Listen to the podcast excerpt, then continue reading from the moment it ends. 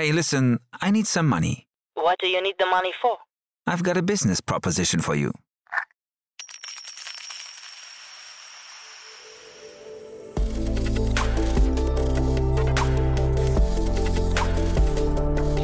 Startup Insider Daily. VC Talk. Die angesagtesten Investoren im Porträt. Herzlich willkommen zum Startup Insider VC Talk. Ihr kennt unser Format. Wir stellen hier die wichtigsten VCs aus Deutschland vor, VCs, die man kennen sollte, die in der deutschen Startup-Szene verankert sind äh, und ja, helfen, dieses ganze Ökosystem voranzubringen. Heute spreche ich mit Hanna Log. Sie ist Investmentmanagerin von Ananda Impact Ventures, ein toller Fonds aus Deutschland, mittlerweile auch distribuiert in ganz Europa. Dazu wird Hanna gleich mehr erzählen, auch zur Mission natürlich und den Investmentthesen und dem Markt und so weiter und so fort. Deswegen lange Rede, kurzer Sinn. Hier kommt jetzt gleich Hanna Logs, Investmentmanagerin von Ananda Impact Ventures. Startup Insider Daily. VC Talk. Perfekt, ja, ich freue mich. Hanna Lox ist hier, Investmentmanagerin von Ananda Impact Ventures. Hallo Hanna. Hallo Jan, ich freue mich auch. Ja, es, ähm, ich musste eben zweimal hingucken. Hanna, das heißt äh, eine Frau in der VC-Szene. Das gibt es auch nicht alle Tage, ne? Leider nein, aber es wird ja langsam ein wenig mehr. Wir haben tatsächlich zwei Hannas in unserem Team, das heißt, äh, wir arbeiten dran. cool. Müssen wir gleich noch ein bisschen vielleicht im Detail noch drüber sprechen, aber vielleicht bevor wir loslegen, heute geht es ja darum, euren Fonds vorzustellen ähm, und äh, quasi eure Investmentstrategie und sowas ein bisschen, ein bisschen, zu durchleuchten. Erzähl doch mal aus deiner Sicht, was ihr genau macht und wie ihr aufgestellt seid.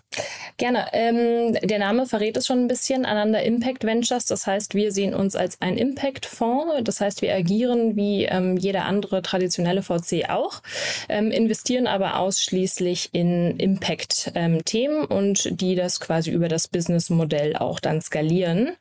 Ähm, wir machen das im Early-Stage-Bereich ähm, und sind äh, vor Ort aktuell äh, in, in München, haben unser Headquarter quasi, ähm, haben dann noch ein Office in, in London ähm, und jetzt quasi auch neu, noch gar nicht wirklich announced, äh, sind wir auch finally ähm, aus Berlin vertreten, Aha. haben aber das ganze Team ein bisschen äh, paneuropäisch aufgestellt. Also wir haben Leute aus Wien, ähm, wir haben äh, in Polen jemanden sitzen, ähm, in Ungarn und genau, versuchen da paneuropäisch ähm, Impact-Startups ähm, zu finanzieren und zu supporten. Mhm.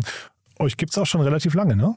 Uns gibt es in der Tat schon relativ lange. Ich würde mich sogar trauen zu sagen, wir sind so ein bisschen die OGs des Impact Investings in Deutschland. okay.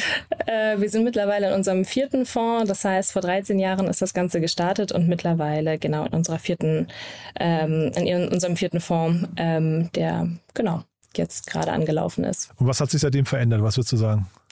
Ich glaube, wenn man ganz zurückschaut ähm, zu unserer Historie hin, ähm, kann man sehen, dass die beiden Founding-Partner, ähm, Johannes und Florian, als die beiden gestartet sind von vor 13 Jahren, ähm, überhaupt erstmal losgegangen sind, um das ganze Modell überhaupt unter Beweis zu stellen. Also da war das Thema Impact noch gar nicht gehypt.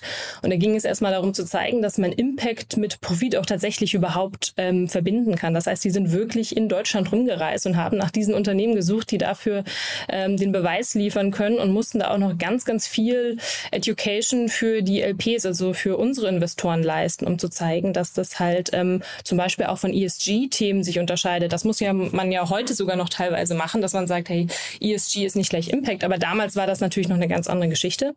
Ähm, die sind dann gestartet mit erstmal einem, einem kleineren Fonds, sieben Millionen initial, was so ein bisschen der Proof of Concept war. Mhm. Und ähm, das hat dann funktioniert und dann ähm, wurde quasi das immer größer gedacht. Der EIF ist dann im nächsten Fonds auch gejoint und da ist dann was ganz Spannendes passiert.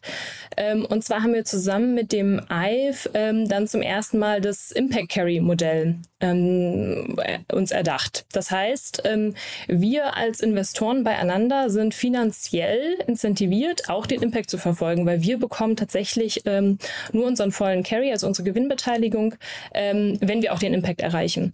Und ich glaube, das ist ein total spannendes Setup ähm, und das hat so ein bisschen auch genau den, den Weg geebnet ähm, für die für diese ähm, Impact-Thematik im, im europäischen Raum. Ähm, und, und heute würde ich sagen, Gott sei Dank ähm, ist der Impact-Space ja so weit gewachsen, dass man da ähm, nicht mehr so viel erklären muss, sondern ähm, einfach nach den ähm, Startups suchen kann, die sich wirklich die ganz großen Themen anschauen. Und das ist aktuell unser Job und macht uns sehr viel Spaß. Mhm. Vielleicht Carrie nochmal ganz kurz zur Erklärung. Das ist quasi das Geld, was ein Investmentmanager im Idealfall verdienen kann. Ne? Und ähm, Und ähm, vielleicht kannst du in dem Kontext mal kurz erklären, wie kann man denn überhaupt Impact messbar machen? Das ist eine sehr, sehr gute Frage. Ähm, also, das ist immer unterschiedlich auf den Case, den man sich natürlich anschaut. Mhm. Ähm, wir versuchen das Ganze jetzt schon seit 13 Jahren. Jetzt ganz frisch kann man sich auch auf unserer ähm, Webseite oder Social Media Präsenz anschauen, haben wir unseren Impact Report rausgebracht, wo wir mal versucht haben, diese Historie nachzuzeichnen, ähm, um zu schauen, was wir eigentlich für Datenpunkte gesammelt haben. Und was wir im ersten Schritt erstmal machen, ist ähm, überhaupt zu verstehen ähm, aus einer Perspektive, äh, Perspektive der Theory of Change, also was verändert verändern wir eigentlich mit dem Produkt, in dem wir investieren wollen, zu schauen, was ist der Unterschied zwischen dem ähm, Outcome und Output, mhm. ähm, beziehungsweise eigentlich andersrum. Also was, was macht es, also was produziert das Unternehmen erstmal initial und was bedeutet das für die Gesellschaft? Ähm, um da auch sicherzustellen, dass ähm, wirklich das, das, der, das Impact-Thema ähm, at the core of the business ist. Äh, wir wollen nicht irgendwann in einen Interessenskonflikt kommen und ähm, in Unternehmen rein investiert haben, haben, die zum Beispiel bestimmte Transfermodelle machen. Ne? Also kann man ja auch wunderbar machen, mit der einen Sache Geld verdienen und dann irgendwie on the side auch sagen, hey, und wir machen damit auch ein bisschen was Gutes. Mhm. Ähm, das ist dann nicht für uns. Das schauen wir halt uns da erstmal an und dann versuchen wir, und im Idealfall funktioniert das dann halt eben gut, weil wir da schon eine gute Auslese gemacht haben, zu schauen, was sind die KPIs, die eigentlich beides zeigen. Mhm. Dass mit dem Revenue skalieren auch der Impact skaliert wird. Das heißt, ähm, wir haben dann meistens so zwischen drei bis fünf ähm, qualitative und quantitative. Also da versuchen wir so ein bisschen eine Mischung zu machen, dass wir beides haben, dass man dann so eine gute Abdeckung hat. Also äh, bestimmte qualitative ähm, Survey-Nachfragen jetzt zum Beispiel und dann einen Score draufzusetzen und dann äh, ganz klassisch quantitative. Das kommt dann aber immer auf das Modell an. Also bei einem ähm, Sustainability-Startup kann man da sicherlich ein bisschen ähm, vielleicht bessere äh, CO2-Ziele ähm, vielleicht ausmessen, aber da sind dann auch andere Themen vielleicht wichtiger. Ne? Mhm. Also sozusagen, ähm, wen erreicht man, wie viel erreicht man man. Und genau, das wird dann akkumuliert zu einer, zu einem Impact Score für uns. Und auf den äh, müssen wir immer schauen, weil wir den reporten ähm, und, und genau, darüber halt incentiviert sind. Mhm. Und seid ihr da auf Kurs? Da sind wir Gott sei Dank auf Kurs. ja. ja, ist ja schon spannend, ne, finde ich. Also, weil das ist, finde ich, eine für mich nicht greifbare Größe, deswegen frage ich. Ne? Ähm, also, die, da könnte, könnte es ja auch passieren, man hat sich total verschätzt und, und hat seinen Impact oder die Impact-Optionen und Potenziale hat man komplett falsch eingeschätzt. Ne? Das ist, das ist äh, klar, das ähm, sollte im Idealfall natürlich nicht passieren. Ähm, wir, wir sind auch flexibel, wenn man zum Beispiel bei manchen Themen, die wir uns anschauen, ähm, da passen die Impact-KPIs vielleicht auch nach einer gewissen Zeit nicht mehr, weil sich das Problem vielleicht auch verändert hat. Also eine, mhm. alleine eine Pandemie ändert ja vielleicht ganz, ganz viel erstmal an bestimmten Systemen, die man sich vorher angeschaut hat. Und da haben wir natürlich eine gewisse Flexibilität, sonst auch nochmal zu sagen, da steuern wir nochmal nach und gehen mit den äh, Gründern ins Gespräch, was da die mhm. richtigen ähm, KPIs sind. Aber in der Tat, wenn wir es zu dem Punkt kommen würde, dass ähm, wir uns nicht nur vertan haben, sondern das Gründerteam vielleicht irgendwann entscheidet, hey, ähm, der Impact, das ist es nicht mehr für uns. Äh, da haben wir sogar tatsächlich Klauseln drin, dass wir mit einem Mission Drift, so nennen wir das, ähm, aussteigen können. Also dann dürfen wir verkaufen, weil wir sind halt in it auch für, für den Impact. Und äh, da sollten wir ganz, ganz natürlich ein gutes Auge drauf haben, wenn wir mit den äh, Gründerteams initial sprechen, ähm, dass das schon mal genau der richtige Fit ist an mhm. Leuten. Ich habe ja hier immer wieder Impact Startups, ähm, da gibt es ja zum Glück jetzt auch sehr, sehr viele, oder ne, die irgendwie im Cleantech, Nachhaltigkeitsbereich und so weiter unterwegs mhm. sind. Aber ich habe hier auch zum Beispiel Tina Dreimann von Better Ventures oder den Otto Birnbaum von Revent immer wieder zu Gast. Und ich finde es immer spannend zu sehen, dass die alle irgendwie eigentlich ganz optimistisch und gut gelaunt sind, weil ich, äh, man beschäftigt sich ja eigentlich also in dem Bereich, in dem ihr unterwegs seid, man beschäftigt sich ja eigentlich mit großen Problemen, wo man ja gar nicht genau weiß, ob die jedes Mal zu lösen sind oder es hat auch viel mit Ungerechtigkeit zu tun und so. Ähm, wie, wie ist da dein Blick drauf? Wie, wie optimistisch und, und gut gelaunt seid ihr? Ich glaube, das bringt der Job mit sich und zieht vielleicht auch die richtigen Personen dafür an. Also ich bin auch unglaublich optimistisch. Ich würde sagen, unser Team ist allgemein optimistisch. Ähm, wir sind da, also ich würde sagen, ähm, ja, äh, schauen da alle ähnlich auf die Zukunft. Das liegt aber daran, glaube ich, dass es ähm, natürlich ein schönes Setup ist, wo man sagt, man, man akzeptiert und, und sieht und, und traut sich auch hinzuschauen zu den aktuellen Problemen, aber man verliert nicht komplett die Hoffnung, sondern tut etwas und hat das Gefühl, hey, da sind unglaublich smarte, driven äh, Entrepreneurs out there, ähm, die Lust haben und, und auch das richtige Skillset mitbringen, da wirklich was dran zu tun. Das heißt natürlich, die Themen können einem auch wirklich mal aufs Gemüt schlagen. Und auch gerade wenn wir, also es gibt Prozesse, wo man im Due Diligence-Prozess schon ein, zwei Mal schlucken muss, weil man dann vielleicht auch bestimmte Reference Calls macht mit bestimmten Patientengruppen oder ähnliches. Mhm. Ähm, das sind nicht immer einfache Themen. Aber wenn man am Ende des Tages rauskommt und sagt, ich ähm, habe nicht den Kopf in den Sand gesteckt, sondern ich habe da tatsächlich vielleicht ein Team gefunden, wovon wir ein bisschen Teil sein können, mhm. ähm, die diese, diese wichtigen Weg gerade gehen, dann gibt einem das doch immer, glaube ich, ordentlich Auftrieb. Ähm, und das, das ist das Schöne auch an dem Job und warum ich auch irgendwie so unglaublich ja, dankbar bin, dass ich ähm, Teil von so einem, ähm, so einem Fonds sein darf. und wenn ihr jetzt so ein Team gefunden habt, ähm, wie sieht dann die Arbeitsweise mit euch zusammen aus? Ja, also ich glaube, der Klassiker, was auch ein VC gerne sagt, ist, wir sind hands-on. äh, wir, wir meinen das auch. Äh, das heißt natürlich, genau, ich hatte ja schon ein bisschen angeteasert, ähm, weil wir da so eine besondere Linse haben, und zwar diese Impact-Linse, ähm, besteht unser Due Diligence-Prozess schon mal initial auch mehr auch äh, in dieser Zusammen äh, Zusammenarbeit mit den Gründern als vielleicht ähm, bei anderen ähm, VCs. Ähm, liegt einfach daran, dass wir da sicher gehen müssen, dass ähm, da eine bestimmte Motivation Motivation dahinter steckt und das auch das richtige Team ist. Weil was man sich natürlich schon auch vor Augen halten muss, ist, bei bestimmten Problemen sind auch unter Umständen anstrengende Märkte dabei und schwierige Themen. Da braucht es vielleicht auch einen Gründer ähm, und eine Gründerin, die ähm, ja eine gewisse Resilienz mitbringen und ähm, auch durch diese harten Themen durchkommen und mhm. da immer wieder dieses Positive sehen. Das heißt, da müssen wir einfach schon von vornherein ein bisschen, bisschen enger zusammenarbeiten. Konkret sieht es bei uns so aus, dass wir im DD-Prozess schon eine HIDD ähm, normalerweise mit einfließen lassen. Das heißt, wir suchen da nicht oder also wir, wir stecken da nicht die ähm, Expertin rein und sagen, ähm, schau, ob derjenige ein Psychopath ist. Das haben wir idealerweise schon vorher erkannt oder nicht. Ähm, sondern was sind denn die Themen im, im Gründerinnen-Team, die ähm, vielleicht in der Zukunft hilfreich wären, wenn man sie früh angeht? Was sind die Kommunikationsstrategien? Wie können wir uns als Investoren schon bestmöglich aufstellen, dass wir da eine helfende Hand sind ähm, und genau den Prozess irgendwie irgendwie produktiv schon mal für die Zukunft zu nutzen. Ähm, und so versuchen wir eigentlich auch unsere Zusammenarbeit ähm, weiterzugestalten. Das heißt, ähm, wir sehen uns als Sparing-Partner. Man kann uns gerne über WhatsApp anrufen, mit uns mal auch einen längeren ähm, Hike äh, machen, was jetzt letztens erst wieder passiert ist und da mal auch über ein paar andere Themen sprechen. Ähm, das heißt, idealerweise haben wir uns so aufgestellt, dass du uns ähm, als Gründer morgens anrufst, wenn du eine Nacht richtig schlecht geschlafen hast mhm. und das Gefühl hast, du kannst mit uns uns reden und äh, wir gehen damit konstruktiv und vertrauensvoll um. Ähm, und das heißt, Bordarbeit ist uns natürlich auch ein wichtiger Aspekt. Da haben wir irgendwie auch viel gesehen. Und ich glaube, das ist allgemein die Erfahrung auch aus dem Impact Space. Wir haben äh, schwierige Themen gesehen. Wir haben ähm, dicke äh, Bretter gebohrt ähm, und, und sind da bereit, irgendwie mhm. mit den, mit den Gründern mit ins Boot einzusteigen. Du hast gerade gesagt, ihr prüft, ob ein Gründer ein Psychopath ist. Äh, würdest du sagen, das gibt es im Impact-Bereich überhaupt? Also ich würde sagen generell ja, aber in dem Bereich würde ich so fast ich sagen. Ich hoffe doch. Ja? Ich hoffe, dass es das irgendwann gibt, weil das, also Psychopathie ist tatsächlich ein, ein Thema, was ich sehr spannend finde oder Soziopathie, je nachdem, worauf Aha. man da jetzt schaut. Ähm, aber im Endeffekt ist, ist ein Psychopath oder ein Soziopath, äh, kann man auch unter ähm, Geschlechtern nochmal unterschiedlich sehen. Einer, Aha. der sich natürlich in der Gesellschaft maximieren will, ähm, Macht und ähnliches. Ähm, und ich hoffe, dass der Impact Space irgendwann so einer ist, der von der Gesellschaft so gewertschätzt wird, dass auch mhm. ein Psychopath Interesse hat, ein, ähm, ein Impact-Startup ähm, zu gründen. Idealerweise, ja, cool. ja, genau, ja, können ja. wir das äh, trotzdem auslesen Aha. und ähm, heißt aber auch nicht, na, wobei auch nicht äh, glücklicherweise. Es gibt ja auch, also das ist, äh, das ist ja eine hochkomplexe ähm, Geschichte, ähm, aber diese Leute können natürlich auch total ähm, positiven Mehrwert für die Gesellschaft leisten. Das muss man natürlich jetzt auch nicht verteufeln. Mhm. Geht aber ein anderes Thema rein. Aber ich meine grundsätzlich die Wertigkeit von Impact soll hoffentlich weiter ähm, weiter steigen und so, dass mhm. auch ähm, ja da jeder äh, selbstoptimierende Person auch Lust hat, irgendwie beteiligt zu sein. Mhm.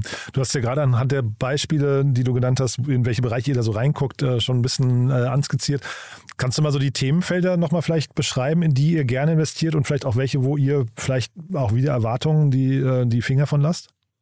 Ähm, ja, gerne. Also wir, wir, wir sagen eigentlich mal, wir haben so ein bisschen ähm, vier Standbeine. Also das eine ist Redefining Healthcare, dann Educational Empowerment, äh, Sustainability Transformation und ähm, Equitable Humanity. Mhm. Das heißt, ähm, wir haben so auf der einen Seite mit dem Sustainability-Thema halt ähm, etwas eigentlich auch hinzugefügt, erst später, also ich glaube erst 2016, ähm, weil wir ursprünglich unser Social-Auftrag darin verstehen, verstanden haben, ähm, quasi benachteiligte ähm, Zielgruppen zu erreichen. Und da war noch nicht die Definition ganz klar, wie passt da Climate rein. Mhm. Das ist, glaube ich, heute anders. Da kann man sagen, das sind zukünftige Generationen, die müssen auch geschützt werden und die mhm. passen in uns quasi unseren Impact-Mandat. Ähm, und die anderen Themen sind quasi ja diese sozialen Pillars vielleicht unserer Gesellschaft. Also einmal Healthcare, wie gesagt, ähm, Education natürlich und, und dann alle Themen, die dazu beitragen, dass der Access zu äh, Financial-Themen, ähm, aber auch Diversity-Themen, ähnliches sozusagen gegeben ist. Das heißt, das sind so unsere Bereiche. Innerhalb dessen kann man sagen, ähm, gu gucken wir schon normalerweise, Ausnahmen bestätigen die Regel, aber schon auch eher für digital orientierte Produkte. Das heißt, zum Beispiel ein MedTech-Bereich ist jetzt eigentlich einer, den wir so ein bisschen ähm, ausklammern ich hatte ja gerade schon gesagt, äh, Ausnahmen bestätigen die Regel. Das heißt, wir haben auch in ein Startup ähm, investiert, ähm, was äh, mit Satelliten baut, also Aurora Tech. Die haben dann mhm. darüber hinaus gelagert noch ein SaaS-Produkt, aber grundsätzlich, ähm, genau, schauen wir da schon, dass es irgendwie in, auch in unsere Experience reinpasst ähm, und überall, wo man diese Art von speziellen Wissen, sage ich mal, braucht und wo das auch, glaube ich, wichtig ist für das Begleiten des Portfolios, ähm, da denken wir meistens und sind dann auch offen und transparent, dass wir vielleicht nicht der richtige Partner sind. Ähm, genau. Also Aurora Tech war tatsächlich so ein Beispiel, das ich ansprechen wollte, wo ich mich gefragt habe, wie kann man sich in so einem Bereich, also als Investor jetzt ähm, ausreichend, ähm, ich weiß nicht, Expertise ähm, aneignen, weil das natürlich, wenn man es jetzt vergleicht mit anderen Bereichen, äh, Health Tech zum Beispiel, wieder ein ganz neues Feld. Ne? Ähm, hat man wahrscheinlich nicht jeden Tag, dass man sich irgendwie mit Satelliten für Waldbrandbekämpfung irgendwie beschäftigt. Ja. Ja, das Interessante ist, zu dem Deal sind wir gekommen, so wie wir dann zu solchen Themen nämlich ähm, grundsätzlich kommen, ähm, und zwar über eigene Research. Das heißt, ähm, mein wundervoller Kollege äh, Felix Ferstl hatte eine, eine Wildcard und hat gesagt, er möchte sich ein Thema gerne angucken, weil er das so spannend findet und er da das große Problem sieht. Und so denken wir allgemein beim Deal Sourcing. Wir gehen erstmal vom Problem aus, mhm. was ist denn ein großes Problem und gehen dann in die Research rein, ohne zu wissen, wohin es uns dann vielleicht führen wird.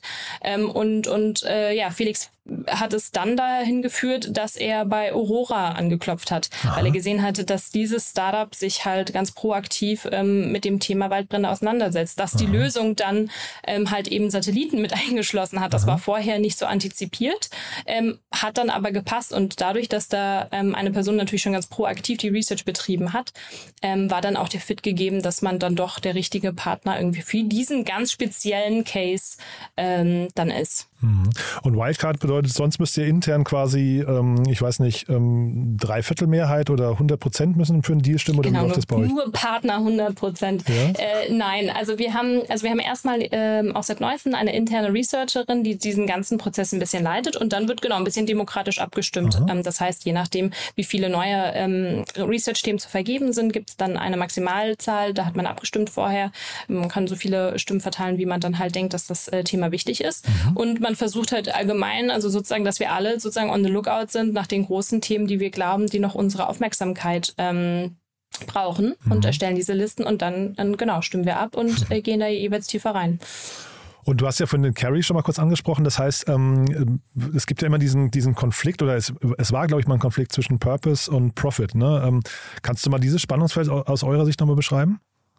Ähm, ja, also idealerweise ist es, da, wenn es ein Spannungsfeld gibt, sind wir meistens schon nicht der richtige Partner. Also dann sind es schon Aha. Geschäftsmodelle meistens für uns, die eigentlich ähm, nicht passen. Also das ist, das ist wirklich die Investmenthypothese, dass mit der Skalierung des Revenues auch immer die Skalierung des Impacts passiert. Mhm. Ähm, das ist sicherlich mal, ähm, es gibt manchmal Spannungsfelder, wo wir sagen, ähm, und das, ähm, das muss man dann immer ausnavigieren. Es gibt Phasen eines Startups, ähm, das ähm, ähm, beinhaltet, dass man vielleicht mal kurzfristige Entscheidungen treffen muss, die nicht ganz so impactful sind, um vielleicht eine bestimmte Traction zu erreichen oder ähnliches oder mit mhm. bestimmten Partnern zusammenzuarbeiten, ähm, weil es wichtig ist für bestimmte Datensets oder ähnliches, ähm, wo man sagt, hey, da, das ist so, so, so ein ähm, Bereich, da maximieren wir jetzt nicht den Impact, aber der langfristige, das langfristige Ziel behalten wir halt immer im Auge.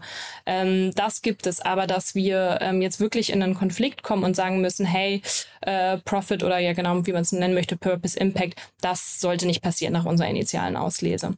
Und ähm, ich glaube, das funktioniert auch gut.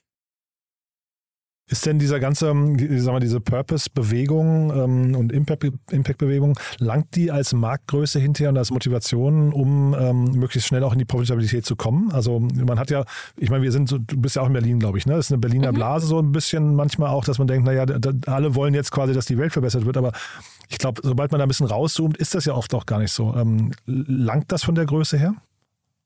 Ähm, äh, du meinst jetzt sozusagen überhaupt die Motivation erstmal zu haben oder auf dieser, äh, bei dieser Blase mit dabei sein zu wollen? Ja, also, genau. Ich möchte jetzt ungern ähm, äh, Unternehmen nehmen, die ich hier im Podcast hatte oder sowas, wo man immer das Gefühl hat, naja, okay, aber langt die Marktgröße, die Sie gerade äh, adressieren, nee, so. äh, langt die Marktgröße so gerade, mhm. ähm, um schnell genügend, ausreichend genügend, ähm, ähm weiß nicht, Kunden zu akquirieren, die dann trotzdem die nächste Stufe quasi erreichbar machen. Ne? Ich, also, also ich verstehe den, die, die Überlegung, aber ich, in den Bereichen, wo wir uns bewegen, eigentlich nicht. Also wie gesagt, wir kommen ja aus einer Linse, wo wir sagen, wir schauen uns schon also wirklich die größten äh, Themen und Probleme mhm. äh, der Welt an. Mhm. Wenn es da keine Märkte gibt, dann, dann würde ich wirklich sagen, dass wir alle sehr negativ abends ins Bett gehen. Ähm, aber wie du ja schon mitbekommen hast, sind die Impact-Investoren alle nicht ähm, schlecht gelaunt. Das heißt, mhm. da glauben wir schon daran, dass die, ähm, dass die Märkte groß genug sind. Ähm, und wie man es dann skalieren kann, das ist dann immer noch mal eine, eine, andere Frage. Also ob es dann mal vielleicht initial ein bisschen länger dauert ähm, hier und da.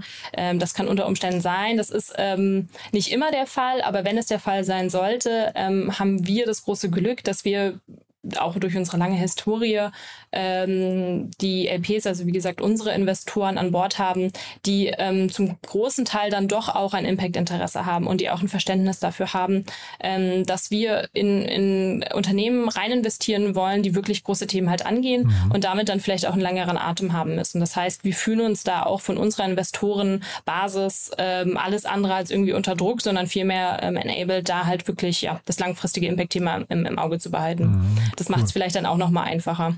Hattest du eigentlich auch mal eine Wildcard? Ähm, ja, ich hatte auch mal eine Wildcard. Ähm, ich habe mir, also äh, Thema Femtech habe ich mir mal spezieller nochmal angeschaut, ähm, auch aus einer Impact. Also da, da, war bei uns eher die Frage, ähm, braucht es uns da als Impact-Investoren? Hört man ja immer wieder das Thema und äh, mhm. da wollten wir verstehen oder da wollte ich gerne verstehen, was, was unsere Rolle ist als Impact-Investor. Ähm, sind wir auch immer noch dran. Also es ist kein geschlossenes Thema. Mittlerweile macht es eine Kollegin von mir mit auch. Und ähm, genau, da mal schauen, ob wir ähm, uns, uns äh, als richtigen Partner sehen. Ah ja. Ne, weil ich wollte eigentlich im Prinzip darauf hinaus, ähm, wo es bei dir vielleicht so kribbelt. Ne? Was sind so die Themen, die dich, wenn du sagst, abends ins Bett gehen, wo man halt noch wach liegt und sagt, boah, da, entweder darum müsste sich mal jemand kümmern oder cool, da habe ich gerade was entdeckt, toll, dass sich jemand drum kümmert. Ne? Ähm, deswegen frage ich. Ja, genau. Also ich meine, dieses ganze Thema, das ist tatsächlich schon eins. Also was ganz, ganz spannend in dem Bereich ist halt ähm, in dem Femtech-Thema, ähm, da ist ja das die große Diskussion. Und, äh, Femtech hat eigentlich was damit zu tun, dass es ähm, einen, einen Data Gap äh, gibt. Ne? Also sozusagen die Daten, medizinischen Daten, die wir ähm, größtenteils aktuell nutzen für medizinische Produkte, mhm. sind ausschließlich oder größtenteils auf männlichen Probanden ähm, angelehnt. Das heißt, ganz viele unserer medizinischen Findings ähm, wissen wir gar nicht, inwiefern sie sie eigentlich auch für Frauen anwendbar sind. Mhm. Ist nicht nur im medizinischen Bereich, also gibt es ja wunderbare Beispiele für irgendwie auch in der Autosicherheit oder ähnliches, dass äh, unter Umständen bestimmte Automodelle eigentlich gar nicht für Frauen geeignet sind von den Sicherheitsvorkehrungen, weil sie davon ausgehen, dass der Mensch nicht kleiner als 1,70 zum Beispiel sein darf. Ähm, oder äh, schwangere Frauen werden als äh, männliche quasi Dummies gebaut mhm. mit einem dickeren Bauch. Entschuldigung, jetzt lachen, so ich wollte eigentlich gar nicht lachen, das war jetzt fast respektierlich. Ja. Ja. Nein, aber das ist natürlich, also das äh, ist in, in manchen Zügen schon Mhm. fast traurig komisch. Mhm. Ähm, und da ist aber, wenn man es jetzt wieder ins Positive drehen möchte, da wird sicherlich in den nächsten Jahren ganz viel Spannendes passieren, mhm. ähm, wenn da eine Welle kommt von, ähm, das ist jetzt glaube ich die erste Welle von ähm, Startups, die über die verschiedensten Engel, Engel versuchen, diese Female Data ähm, jetzt zu generieren. Und was dann damit möglich ist, das wird, das glaube ich, wird unglaublich spannend sein. Mhm. Und dann gibt es sicherlich auch noch ein paar andere Themen. Also viele, das haben wir glaube ich im Team allgemein so, ähm, haben immer Themen, die vielleicht auch durch eine private ähm, Historie irgendwie geprägt sind. Also bei mir ist es zum Beispiel ähm, Antibiotic, äh, also Antibiotika-resistente äh, Themen, also was da auf uns zukommt und was man da machen kann ähm, und Mental Health-Themen. Ähm, und da ist zum Beispiel sehr spannend der Biomarker-Bereich oder ähnliches. Also da passiert unglaublich viel ähm, und genau, das ist äh, in der Tat etwas, was einen auch mal unter Umständen behalten kann. Und ihr investiert europaweit, ne? Wir investieren europaweit. Ähm, wir haben schon einen kleinen Fokus auf ähm, Dach, UK, mhm. ähm, Skandinavia, aber ähm, grundsätzlich sind wir offen und haben auch im Portfolio ähm, paneuropäische, paneuropäische Startups. Mhm. Na, ich dachte eher sogar fast, man müsste noch mehr rauszoomen, ne? so Afrika oder ich weiß nicht, Schwellenländer generell oder sowas sich vielleicht auch noch vornehmen. Ich dachte, das könnte so quasi Teil eurer Mission sein, aber ähm, ist vielleicht äh, auch jetzt zu weit gegriffen. Ne? Ja, da gibt's immer wieder so eine auch eine Debatte drum. Also sozusagen, ich glaube, wir sind dafür tatsächlich jetzt aktuell nicht der Richtige. Ich glaube, es ist unter Umständen ein ganz, ganz wichtiges Thema, aber es gibt natürlich auch eine Diskussion darüber, muss man als europäischer Fonds ähm, dann auch mit den sozusagen Financial Returns, die dann in Europa landen, derjenige sein, der in afrikanische Länder zum Beispiel geht. Mhm. Da kann man, glaube ich, unterschiedlich drauf schauen. Mhm. Ähm, ist aber in der Tat ein wichtiges Thema und auch, glaube ich, auch eins, was jetzt in den nächsten Jahren viel kommen wird. Ähm, bin ich auch gespannt zu sehen, was da für Modelle dann entstehen. Mhm. Und jetzt vielleicht nochmal so zwei, drei Investments von euch. Aurora Tech haben wir gerade schon angesprochen. Ähm, Klim hatte ich hier schon zu Gast zum Beispiel, war das letzte, was ich jetzt bei euch auf Crunchbase gesehen hatte. Ähm, vielleicht magst du uns mal durchführen, so zwei, drei Unternehmen, wo du sagst, dass die irgendwie so, also ich, wahrscheinlich immer ein bisschen gemein, wenn man sagt, herausragend sind, aber du aber sagst, die sind erwähnenswert aus dem einen oder anderen Grund. Ähm, sehr gerne. Also genau, du hattest ja jetzt gerade schon welche genannt. Es gibt noch darüber hinaus jetzt auch aus dem aktuellen Fonds, den wir, ähm, wo wir jetzt raus investieren, zum Beispiel Nature Metrics. Das ist äh, ganz spannend, weil das auch noch mal ein bisschen zeigt, ähm, was wir meinen, in welche ähm, großen Problemthemen wir reingehen. Mhm. Ähm, Nature Metrics macht im Endeffekt ein ähm, ja quasi DNA-Modell äh, für ähm, für Biodiversity. Ähm, also die haben ein, eine eine Methode entwickelt, mit der der man selber relativ einfach DNA-Samples aus deiner, ja, aus dem Biodiversitätsraum äh, ähm, ähm, nutzen kann mhm. und äh, erschließen kann. Und das kann man dann natürlich für ganz viele verschiedene Lösungen nutzen. Und Biodiversity ist einer der ganz, ganz großen Themen natürlich im, äh, in, im Bereich des irgendwie unserer Planetengesundheit, sage ich mal. Ne? Das ist ja nicht nur äh, Treibhausgase, sondern da sind halt eben noch ganz viele andere große Themen, die wir angehen müssen. Und ähm, genauso ist auch wieder dieses Investment entstanden. Also unsere äh, Partnerin ähm, Zoe hatte da schon immer was auf dem Radar, dass sie da gerne in dem Bereich was machen wollte. Und als dann Nature Metrics mit also wirklich einer groundbreaking ähm, Methode mit diesem DNA-Gewinnungsmodell ankam, dann war das natürlich irgendwie ein perfekter Fit. Ähm, dann, wenn man ein bisschen auf die andere Seite äh, schaut, ähm, zum Beispiel AESO, ähm, macht äh, dann wieder im Mental Health Bereich was. Also die haben im Endeffekt einen, einen hochautomatisierten Prozess geschaffen, um ähm, Cognitive Behavioral Therapy, also so eine Art verhaltenstherapeutischen Ansatz, ähm, skalierbar zugänglich zu machen ähm, und sind damit halt der UK-Leader in diesem Bereich mhm. ähm, geworden, was sehr spannend ist. Und dann ähm, zum Beispiel Resourcify, ähm, ein Deal, den ich damit begleitet habe, ähm, ein Unternehmen, was auch wieder ähm, quasi aus der Problemperspektive ähm, gekommen ist, und zwar die ähm, des ähm, kommerziellen ähm, Abfallmarktes.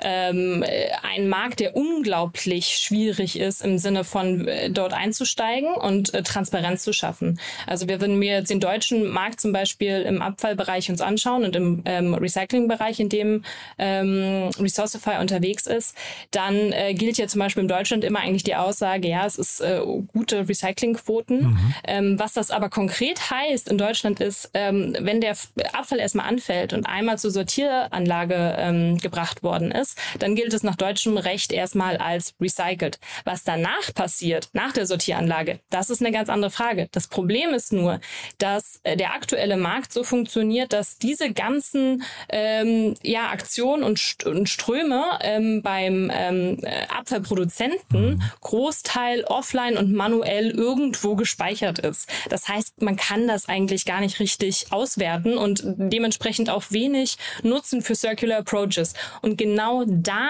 setzt Resourcify an. Also die mhm. haben es geschafft, in diesem Markt äh, ein relevanter Player zu werden und digitalisieren komplett den ganzen, ähm, die ganzen Abfallströme und ähm, zum ersten Mal zeigen damit den, den Abfallproduzenten, also großen Unternehmen, ähm, und die haben wirklich die ganz großen Unternehmen mit an Bord, ähm, zu zeigen, hey, da fällt euer Abfall an und das passiert damit eigentlich. Und weil wir die ganze Marktexpertise haben, weil wir bei so vielen großen Unternehmen mhm. sind, können wir euch auch sagen, was eigentlich die ähm, Circular ähm, ja, äh, Optionen sind und, und vielleicht auch neu gedachten, weil wenn irgendwo mal jemand auf was gekommen ist, dann kriegt das äh, Resourceify mit und ähm, kann das dann wieder als Best Practice quasi an andere Unternehmen ähm, weiterleiten. Und ähm, ja, das ist natürlich spannend und ähm, auch ähnlich, wie gesagt, aus dieser Problemdenke heraus entstanden ähm, und damit ein wunderbarer Fit für uns. Mhm.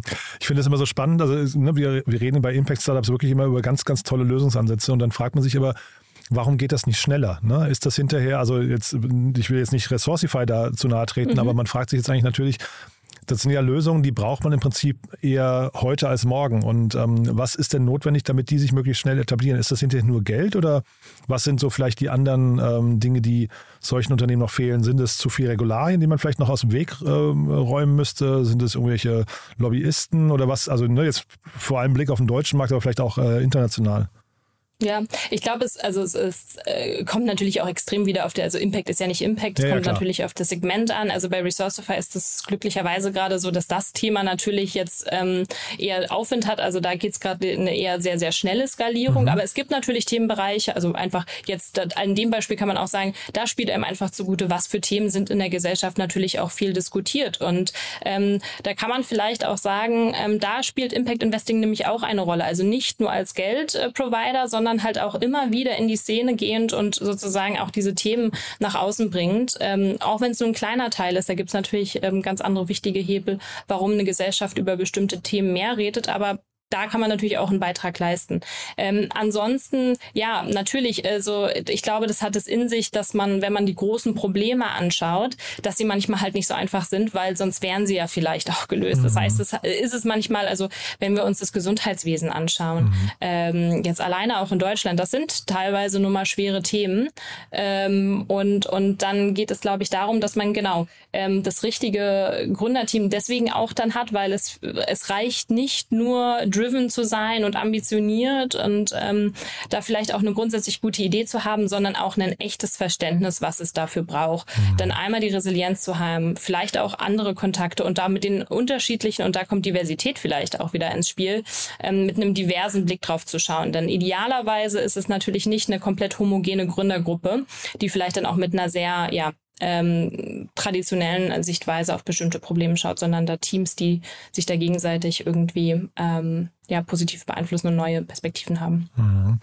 Ja, also das mit, dem, mit der öffentlichen Wahrnehmung und dem Rückenwind, da gebe ich dir natürlich recht, aber zeitgleich, ähm, man kennt die Themen ja oft auch schon länger. Ne? Das heißt, eigentlich ist es fast schade, so lange zu warten, bis sie Rückenwind bekommen, sondern eigentlich, ich würde jetzt sagen, bei euch oder äh, anderen Impact-Startups, die gucken ja viel, viel weiter in die, in die Zukunft eigentlich. Ne? Ähm, ja, genau. Also das eine schließt das andere irgendwie ähm, nicht aus. Mhm. Ähm, und ja, also das, ich glaube, da ist es immer ähm, die Frage, wie man da jetzt drauf schaut. Also wenn man diese ganz großen Probleme anschaut, natürlich ist es dann auch immer ein schwerer Maßstab, das bei dem jeweiligen Startup anzulegen und zu sagen, naja, wie viel, wie viel habt ihr denn da jetzt irgendwie erreicht oder ähnliches. Ähm, aber grundsätzlich muss man schon sagen, und ich glaube, das ist halt schon das positive Zeichen der ganzen Impact-Investing-Industrie, dass wir halt eben, das ist, deswegen sage ich ja auch immer so, ich bin so dankbar, dass wir das alles nicht mehr erklären müssen. Mhm. Es ist wunderbar mhm. gezeigt an, an, an uns. Also ähm, wenn man sich jetzt zum Beispiel auch anschaut, anschaut, irgendwie Differenzierungsmerkmale voneinander. Von ein paar Jahren hätte ich sagen können, wir machen Impact Investing und das wäre es mhm. gewesen. Das wäre unsere Differenzierung gewesen. Mittlerweile ähm, strömt halt nicht nur Kapital, sondern auch das Talent, ähm, die Aufmerksamkeit und ähnliches in diese Bereiche rein. Das heißt, ich, wie gesagt, bin da optimistisch, dass wir für einige der, der großen Themen zumindest einen, einen Beitrag leisten können. Ähm, dass es natürlich nicht alles nur ähm, über Startups funktioniert, das ist, glaube ich, aber auch ähm, klar. Hm. Gibt es denn eigentlich ähm, Startups, wo du sagst, die, wir, wir hätten eigentlich gerne, dass sie sich für uns entscheiden, aber die aus irgendwelchen Gründen dann sagen, ihr seid nicht die richtigen für uns? Das sind mir erstmal überhaupt schon mal die Liebsten. Das finde ich erstmal schon mal gut. Das okay. finde ich spannend. Also ja. Ich glaube, da kann man am meisten mit lernen. Ja, also ich, also ich von lernen, ja, genau. Cool. Ähm, äh, das, das würde ich dann immer gerne verstehen wollen und ist einem auch sicherlich schon mal passiert. Also sozusagen, dass man, äh, desto kritischer die Person ist, desto, genau, glaube ich, äh, mehr steckt da vielleicht auch mal dahinter. Mhm. Ähm, ich glaube, man hat immer ein bisschen noch das Problem ähm, im Impact-Space-Bereich ähm, auch, dass man ähm, vielleicht sozusagen gesehen wird als jemand, der ähm, ja nicht ein gleiches Ambitionslevel hat oder vielleicht nicht die gleichen äh, profitablen irgendwie Aussichten. Das ist bei uns nicht der Fall. Ähm, aber da, da ist vielleicht manchmal noch so eine Frage, dass man da irgendwie in verschiedenen Kästen denkt und dass man sagt, okay, wenn ich jetzt Impact Investor an Bord nehme, ähm, dann signalisiere ich damit irgendwie, dass ich nicht den gleichen Growth haben will oder ähnliches. Mhm.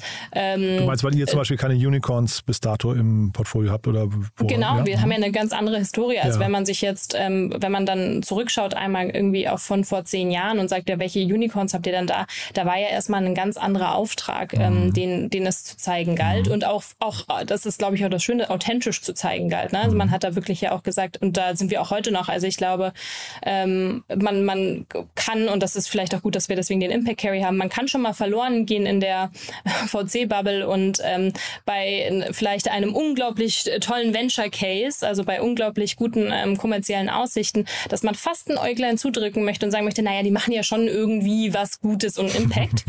ähm, und dafür ist dann das ganze Team da, dann auch mal da nochmal zu rütteln und zu sagen, ist es, ist es denn wirklich so? Das heißt, ähm, das ist auch, auch äh, bis heute so. Und ähm, ja, also äh, bisher, glaube ich, konnten, haben wir einen guten Job darin gemacht, dann doch die, die Leute von uns zu überzeugen, warum wir die richtigen sind. Ähm, aber immer gerne weiterhin Kritik und äh, Überzeugungsarbeit. Nee, ich frage auch dahingehend, ich habe ja gerade Better Ventures und Revent angesprochen, aber es gibt ja wirklich auch äh, ne, Green Generation Fund und so weiter. Es gibt ja wirklich viele, ja. die jetzt gerade in, diese, äh, in diesem Markt sich ähm, tummeln oder auch neu entstehen. Und das kann ja natürlich dann hinterher auch bedeuten, dass es vielleicht so ein Hauen und Stechen um die besten Gründerteams gibt, ne?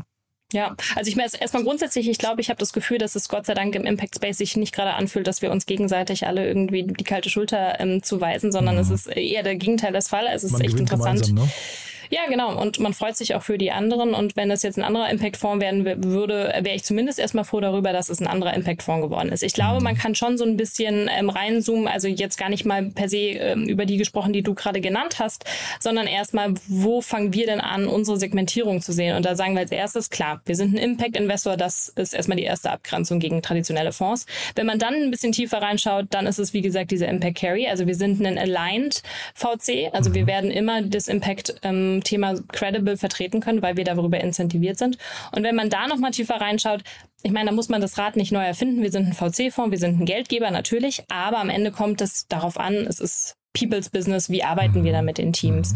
Und ähm, ich glaube, da zeichnen uns so ein bisschen drei, drei Themen ähm, aus. Einmal äh, Thema Erfahrung, einmal Entrepreneurial Mindset ähm, und einmal so ein bisschen Thema Ehrlichkeit. Also Erfahrung habe ich ja gesagt, 13 Jahre. Das heißt, wir haben, glaube ich, im Team ein unglaubliches Verständnis dafür, was es heißt, ein Impact-Startup aufzubauen. Welche anderen Themen kommen vielleicht auch mal hoch? Thema Resilienz oder ähnliches. Entrepreneurial ähm, Mindset ist, äh, alle in unserem Team haben entweder selber gegründet, in einem Startup gearbeitet sehr lange ähm, oder haben also dieses unternehmerische Denken durch andere Arten und Weisen irgendwie ähm, ausgelebt. Und so ist Ananda auch aufgebaut. Also zum gewissen Grad verstehe ich Ananda auch als ein Startup. Ähm, und ich glaube, das transferiert sich in unsere Arbeit mit Gründern, ähm, weil wir anders äh, quasi unsere Selbstverständnis haben. Ähm, ich persönlich sehe mich quasi als zukünftige Partnerin. Nicht, weil ich so überzeugt von mir bin, das natürlich äh, grundsätzlich auch, ähm, aber einfach, weil es eine, eine anderes äh, Verständnis davon gibt, ähm, wie ich Entscheidungen treffe.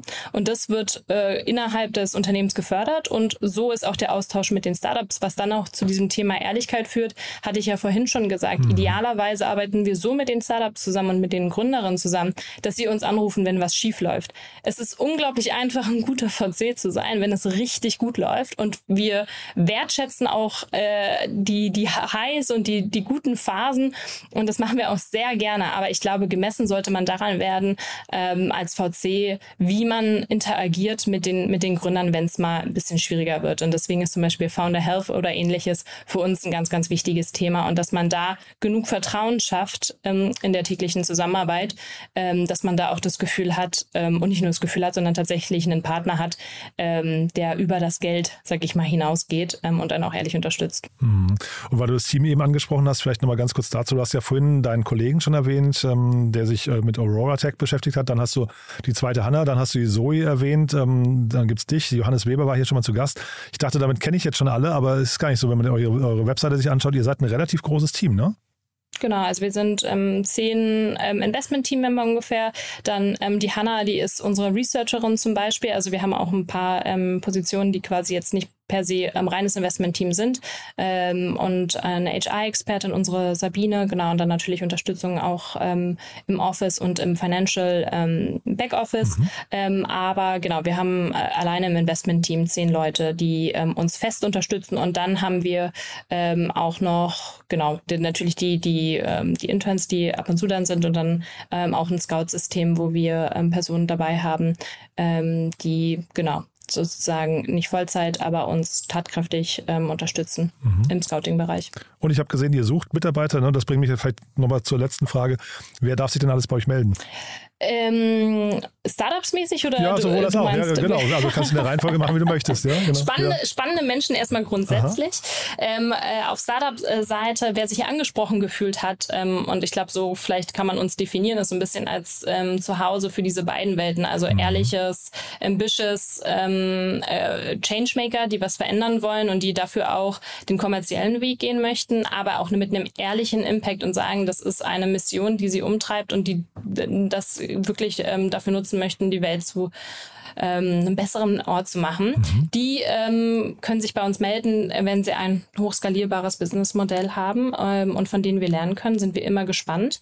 Ähm, die vier Segmente hatte ich ja genannt und ähm, eigentlich sehr ähnlich funktioniert es auch für die Leute, die mit uns zusammenarbeiten wollen. Also jemand, der viel Verantwortung übernehmen möchte, ähm, der neugierig ist und mutig genug, irgendwie solche Entscheidungen zu treffen, die es im VC-Bereich braucht und aber aber Impact jetzt nicht macht, weil es irgendwie nett auf dem Lebenslauf aussieht oder weil es gerade sich gut anfühlt, sondern wirklich sagt, ich möchte, ich möchte meine, meine ganzen Fähigkeiten, die ich über die letzten Jahre gesammelt habe, die möchte ich für einen Impact einsetzen, dann ähm, sind wir, glaube ich, der richtige Ort und dann, ähm, genau, freue ich mich von diesen Leuten zu hören. Und auch sonst Leute, äh, von denen man vielleicht manchmal nicht denken würde, dass es passt. Ist. Ich finde einen Austausch gerade mit Menschen, die eigentlich nicht in die eigene Bubble passen, eigentlich auch immer mit am spannendsten. Das heißt, auch eigentlich jeder andere darf sich gerne mal melden. Sehr cool. Dann ja, also mit meinen Fragen sind wir eigentlich durch. Ich weiß gar nicht, haben wir was Wichtiges vergessen aus deiner Sicht?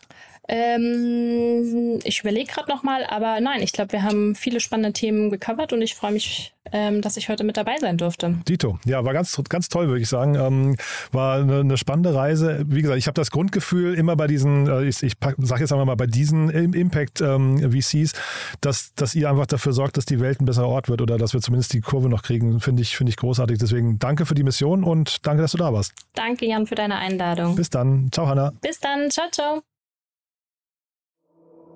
Startup Insider Daily VC Talk. Die einflussreichsten Akteure der Investorenszene im Porträt. Ja, das war Hanna Looks, Investmentmanagerin von Ananda Impact Ventures. Ein tolles Gespräch fand ich, hat mir großen Spaß gemacht. Immer großartig zu sehen, dass Kapital in die richtigen Unternehmen investiert wird, die dann wiederum helfen oder daran arbeiten, dass die Welt ein besserer Ort wird. Dafür vielen Dank und euch auch vielen Dank fürs Zuhören. Wie immer die Bitte, wenn euch gefällt, was wir hier tun, empfehlt uns auch gerne weiter. Ihr kennt bestimmt jemanden, der uns noch nicht kennt. Und ja, wenn die oder derjenige hier vielleicht mal reinhören wollen, dann tut ihr auf beiden Seiten ein gutes Werk. Denn zum einen schafft ihr eurem Bekannten, eurer Bekannten ein Hörerlebnis und uns vielleicht einen neuen Stammgast. Dafür vielen, vielen Dank an euch und ansonsten euch einen wunderschönen Tag. Bis nachher oder bis morgen. Ciao, ciao.